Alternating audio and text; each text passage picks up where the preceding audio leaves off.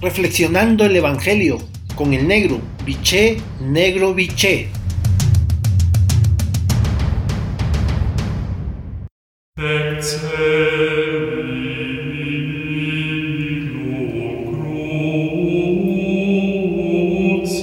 Buen día hermanos y hermanas. Hoy el Evangelio de Mateo capítulo 17 versículo 22-27, la frase central es la siguiente. Lo matarán, pero resucitará. Este pasaje corresponde al segundo anuncio de la pasión y resurrección de Jesús.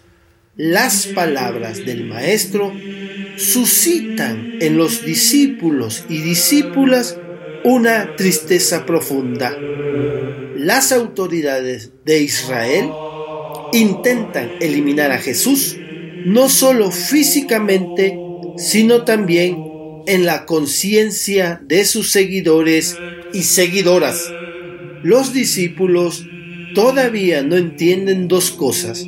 La primera, que la muerte de Jesús no es derrota que entristece, sino victoria resucitadora que alegra el cielo y la tierra.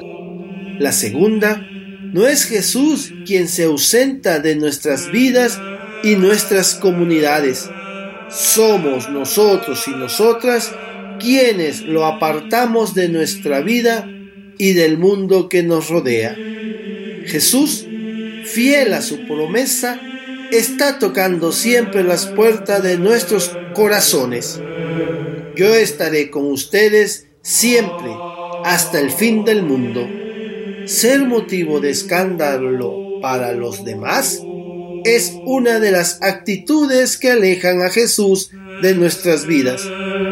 Pidamos perdón por las veces que con nuestra manera de ser y de actuar reflejamos un cristianismo triste, inmerso en escándalos y con poco espacio para la acción de Dios en la historia.